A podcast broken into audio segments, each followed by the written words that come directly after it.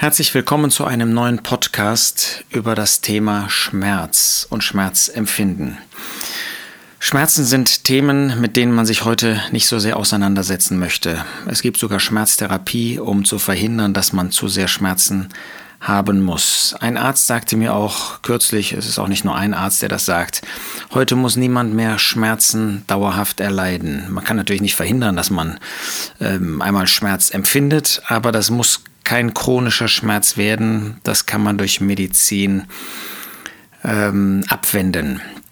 Und tatsächlich bin ich dankbar, dass wir in Kolosser 4 davon lesen, dass Lukas der geliebte Arzt genannt wird. Das heißt, wir dürfen eine solche Schmerztherapie auch unbedingt in Anspruch nehmen. Wir brauchen nicht ähm, zu meinen, dass wir auf Dauer irgendwie Schmerzen erdulden müssen, dass der Herr das immer möchte. Wir kommen gleich auf einen Punkt, wo er das durchaus einmal möchte, aber das ist nicht grundsätzlich so. Vor allen Dingen dürfen wir uns darüber freuen, dass wir eine Zeit erleben werden, in der es keinen Schmerz mehr geben wird.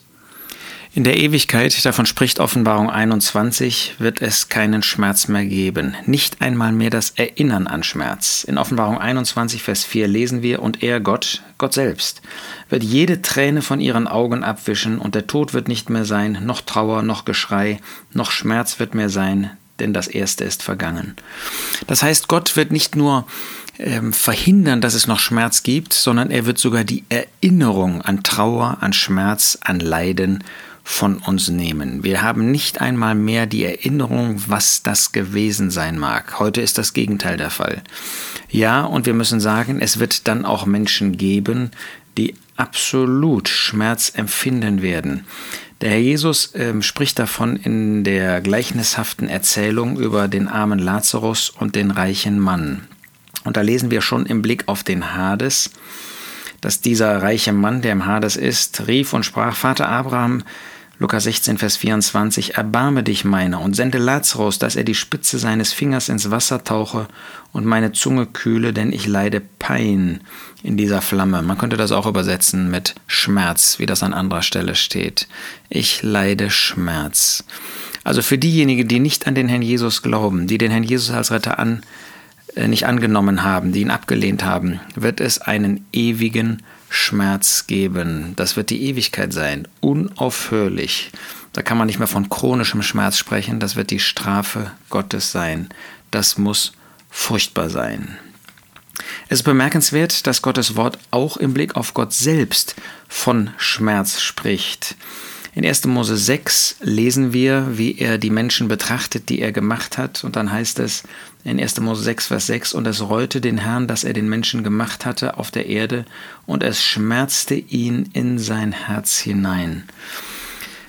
Das sind natürlich ähm, Empfindungen, die wir verstehen können. Deshalb nennt der Geist Gottes sie hier in 1. Mose, damit wir eine gewisse Idee haben, was Gottes Empfindungen, er ist ein Geist, ähm, hat, wenn er auf den Menschen sieht, der sich von Gott abgewendet hat, der in der Sünde lebt. Gott schmerzte es in sein Herz hinein. Wir kennen das auch. Ähm, wir haben auch einen Bereich, der uns als Menschen so betrifft, dass man innere Schmerzen hat. Die sind manchmal noch schlimmer als körperliche Schmerzen. Das erste Mal von diesen Schmerzen lesen wir nach dem Sündenfall. Offensichtlich gab es Schmerz, Leid erst durch die Sünde hervorgerufen. Und da kündigt Gott als Folge der Sünde, des Sündenfalls für Eva, für alle Frauen an, in 1. Mose 3, Vers 16. Zu der Frau sprach er, ich werde die Mühsal deiner Schwangerschaft sehr mehren, mit Schmerzen sollst du Kinder gebären, und nach deinem Mann wird dein Verlangen sein, er aber wird über dich herrschen. Mit Schmerzen wirst du Kinder gebären.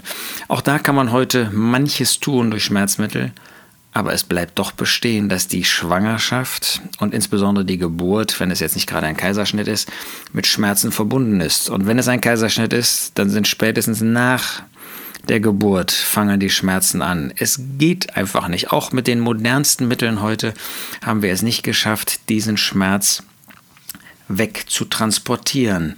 Gott zeigt uns, dass wir in einer Welt der Sünde leben.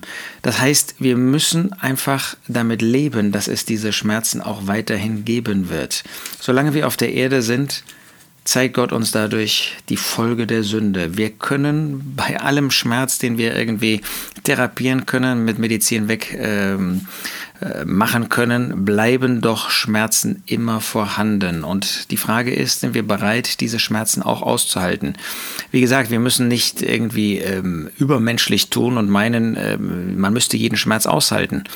Aber Gott zeigt uns doch durch solche Situationen immer wieder neu, dass es Schmerzen gibt. Wir finden dann auch interessant in 1. Mose 34, das ist dort die, ich würde mal sagen, zuerst der Fehler, die Sünde von Jakob, sich niederzulassen. an einer Stelle, wo Gott ihm diesen Auftrag nicht gegeben hat. Seine Tochter Dina ähm, ist dann äh, diejenige, die den nächsten Fehler macht, sich umschaut in dieser Welt. Dann seine beiden Söhne Levi und Simeon, die nächsten, die eben in brutaler Weise ähm, das Volk, ähm, das dort wohnte, umbringen. Und dazu benutzen sie das Mittel, dass dieses Volk, dass sie sich beschneiden sollen, Sichem und seine Freunde. Und da lesen wir interessanterweise in 1. Mose 34, Vers 24, dass die ähm, Volksgenossen von Sichem auf Hemo, den Vater, und auf Sichem hörten, seinen Sohn, alle, die zum Tor seiner Stadt ausgingen, und alles Männliche wurde beschnitten, alle, die zum Tor seiner Stadt ausgingen. Und es geschah am dritten Tag, als sie in Schmerzen waren. Das heißt, auch damals waren ähm, Eingriffe, Operationen natürlich mit Schmerzen verbunden. Auch damals gab es schon Narkosemöglichkeiten, aber letztlich waren doch immer wieder Schmerzen damit verbunden. Warum nehme ich diesen ähm, Abschnitt? Weil es zeigt, dass Gott an sich ähm, es dem Menschen leicht gemacht hat. Gott hat nicht gesagt, dass der Mann im Alter beschnitten werden muss. Abraham musste das erleben, aber normalerweise hat Gott dafür einen sehr frühen Tag ausgesucht. Am achten Tag sollte der Junge beschnitten werden und wir wissen aus der Medizin, dass genau das der Tag ist, an dem das Schmerzempfinden vergleichsweise niedrig ist und die Blutgerinnung so optimal ist, dass es kaum eine Blutung gibt. Das heißt, Gott hat das, was er angeordnet hat, auch in medizinischer Sicht, nicht so angeordnet, dass es möglichst wehtat, möglichst schwierige Folgen hatte, sondern im Gegenteil. Gott ist ein Gott der Fürsorge, der Barmherzigkeit. Alles, was er damals angeordnet hat, war zum Wohl des Volkes Gottes. Das, was er heute mit uns tut, auch wenn er ähm, uns einmal Leid nicht ersparen kann, dann ist, wie 1. Petrus 1 das deutlich macht, ist es für eine nötige Zeit, wenn es nötig ist. Gott liebt uns und Gott möchte keinem von uns besonderen Schmerz zufügen, sondern seine gute Hand dürfen wir über uns halten. Wir dürfen auch, wie Jabez, 1. Chroniker 4, dürfen wir dafür beten, dass er Schmerz von uns abhält. Natürlich denken wir auch dabei nicht nur an körperlichen Schmerz, auch an inneren Schmerz. Das alles dürfen wir Gott bringen. Und ähm, an einer Stelle in ähm, 1. Chroniker, äh, 2. Chroniker 6 äh, lesen wir auch, dass Salomo dafür betet, dass wenn das Volk die Folgen ihres Versagens spüren, wenn sie diese Schmerzen, die aus ihrem Weglaufen vor Gott, aus dem Götzendienst, aus der Hurerei und so weiter hervorkamen, wenn sie diese Schmerzen äh, mit Gott in Verbindung bringen, dass Gott hören möge. Wenn sie zu Gott rufen, dann deswegen, dass Gott hören möge. Und Gott tut das auch. Ähm, wie, wissen wir nicht. Wir, wir können nicht sagen, dass jemand zu Gott ruft und dann ist der Schmerz einfach weg. Aber wir dürfen Gott vertrauen. Hat er das nicht auch bei Hiob getan? Ganz oft lesen wir in diesem Buch, dass Hiob von Schmerzen spricht. Aber Gott hat den Schmerz am Ende abgewendet. Gottes gute Hand war auch da in guter Weise über ihm. Ja, Schmerz ist auch zum Teil die Folge von Gottlosigkeit, von bösem Tun. Öfter finden wir das in den Psalmen, zum Beispiel Psalm 32, Vers 10. Viele Schmerzen hat der Gottlose, wer aber auf den Herrn vertraut, den wird Güte umgeben. Ähm, nicht jeder Schmerz hat als Ursache eine Sünde, Gottlosigkeit. Aber Sünde kann dazu führen, dass Gott in dieser Weise antwortet. Wir finden das in verschiedenen Situationen im Alten Testament. Mancher hat übrigens auch versucht, mit Alkohol seine Schmerzen irgendwie ähm, zu dämpfen. Alkohol, Sprüche 23, Vers 35, ist da ein ganz gefährliches Mittel. Wenn du Schmerzen hast und seien es innere Schmerzen oder äußere Schmerzen, das zu ertränken mit Alkohol ist der falsche Weg. Ja, du kannst für eine kurze Zeit dann an etwas anderes denken, aber die Langzeitschäden sind umso schlimmer. Tu das nicht. Lass dich nicht auf einen solchen Weg ein, er führt dich nicht zum Guten. Ähm, und wenn die Schmerzen, die Nöte in deiner Familie noch so groß sind, damit kannst du keine wirkliche Hilfe bekommen. Zum Schluss noch zwei Aspekte, die mit dem Schmerz zu tun haben.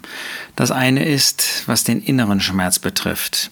In Lukas 2, Vers 48 finden wir, dass die Eltern von dem Herrn Jesus ihm sagen, dass seine Abwesenheit bei ihnen Schmerz verursacht hat. Da sie das in einen Vorwurf kleiden, äh, muss der Herr Jesus ihnen eine ähm, Antwort geben, die letztlich einen Tadel enthält. Aber wir können natürlich an und für sich diese Situation aus Sicht der Eltern gut verstehen. Sie sagen, siehe, dein Vater und ich haben dich mit Schmerzen gesucht. Daran erkennen wir, was für einen Schmerz Eltern haben können im Blick auf ihre Kinder. Nicht körperlichen Schmerz, sondern inneren Schmerz wenn ein Kind einen falschen Weg geht, was für ein Schmerz für die Eltern. Das sollten Kinder, erwachsene Kinder, sollten das bedenken. Wie viel Weh können Kinder ihren Eltern antun. Und dann gibt es einen anderen inneren Schmerz, auf den ich kurz hinweisen möchte. 1 Timotheus 6 zeigt, dass uns die Geldliebe zu jeder Art des Bösen führen kann und Schmerzen verursacht. 1 Timotheus 6, Vers 10. Denn die Geldliebe ist eine Wurzel alles Bösen, der nachstrebend einige vom Glauben abgeirrt sind und sich selbst mit vielen Schmerzen durchbohrt haben. Wie sehr kann man dem Geld nacheifern und sich selbst damit viele Schmerzen zu aneignen. Wenn auf einmal das ganze Geld weg ist, das ganze Vermögen weg ist, wie weh kann das tun? Und dann zum Schluss ein Schmerz, den Paulus erduldet hat. Gott hatte ihn, oder der Herr hatte ihn entrückt in den dritten Himmel, hatte ihm Offenbarungen gegeben, die übermäßig großartig waren. Und damit er sich nicht überhebt, hat Gott ihm dann einen Dorn für das Fleisch gegeben. Das muss ein menschlicher Schmerz gewesen sein. Er spricht davon, dass der Teufel ihn mit Fäusten geschlagen hat. Dauerhaft bis an sein Lebensende. Das war ein Schmerz, den konnte er nicht abgeben. Den hat Gott bewusst gelassen, damit er sich nicht überhebt. Auch das gibt es, dass Gott als Vorsorge, das war ja nicht, weil er gesündigt hätte, ganz im Gegenteil, aber als Vorsorge ihm diesen Schmerz gelassen hat. Lasst uns bei allem Schmerz daran denken, wir sind in Gottes Hand. Wenn es um körperliche Schmerzen geht, wir dürfen zu einem Arzt gehen, wir dürfen auch Erleichterung suchen. Aber lasst uns alles mit Gott besprechen, lasst uns alles aus seiner Hand annehmen, auch wenn es innere Schmerzen sind, die wir vielleicht als Folge von eigenem Versagen oder als Folge von dem Versagen von Kindern, von Anverwandten, von Freunden, auch vielleicht in der örtlichen Versammlung, der örtlichen Gemeinde erleben. Lasst uns auf Gott zu gehen. Lasst uns im Gebet ihm alles bringen. Dann wird der Schmerz nicht weniger, aber dann haben wir einen, der dabei ist, einen, der mitträgt, unseren Herrn und Heiland, der dich nie im Stich lassen wird.